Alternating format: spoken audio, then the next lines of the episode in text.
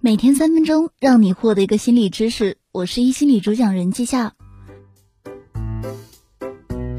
在我们结婚前，都会想到底是什么原因促使我们跟眼前这个人走入了婚姻？很多人会问对方爱不爱自己，认为这个问题是结婚前最重要的问题。但在全美关系增进研究所最新的报道称，两个人结婚之前，更重要的是交流各自的生活细节。有一些重要问题不在结婚前问的话，很有可能就会成为婚姻不和睦的导火索。那现在我们一起来看一下，到底是哪几个问题吧。问题一：你欣赏我身上哪些东西？哪些又是不能接受的？情侣在热恋阶段，大多只会看到对方的优点，对对方对自己的不满之处也会尽力避免。但是如果在婚后日常生活中长期的压抑这种不满，一旦爆发之后，需要花费很大的力气才能挽回。问题二，意见分歧的时候，你的家人是会沉默不语的冷战，还是会大吵大闹呢？两个人的婚姻实际上是两个人家庭生活模式的碰撞，我们处理冲突的能力都是从父母身上习得的。一段关系的成功与否，取决于如何应对分歧。所以这个问题将有助于你了解伴侣到底是会模仿父母化解冲突的方式，还是会尽量避免。接下来第三个问题，问一下他：你能接受我不带你自己去做一些事情吗？在婚后，很多人还是想在某些生活领域保持自己的独立性，这就意味着他们可能不愿意分享自己的爱好或朋友。如果不就这个进行沟通，很有可能就会让另一方产生被排斥感，导致二人关系紧张。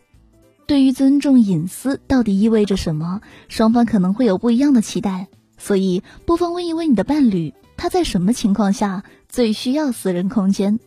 接下来两个问题是我们都会比较关注的：我们是否会生小孩？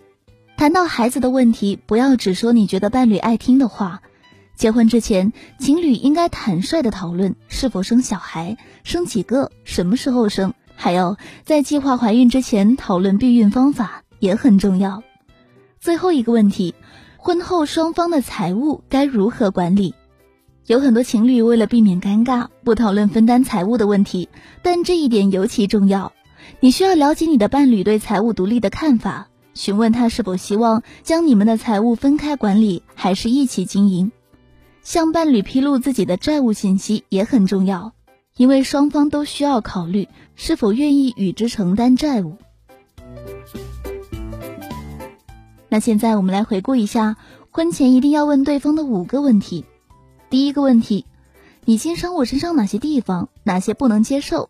第二个问题，意见分歧的时候，你的家人是用什么样的方式处理？你会用和他们一样的处理方式吗？第三个问题。你能接受我有自己的隐私吗？你又是在什么样的情况下最需要私人空间呢？第四个问题，我们会生小孩吗？以及最后一个问题，在婚后我们的财务要怎么管理？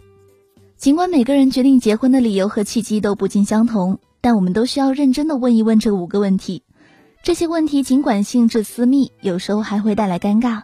但是，充分的讨论他们，就可能避免因失望而导致婚姻的无可挽回。那本期的分享就到这里，如果觉得有用，就快点收藏起来，或者分享给你的朋友吧。我们明天再见。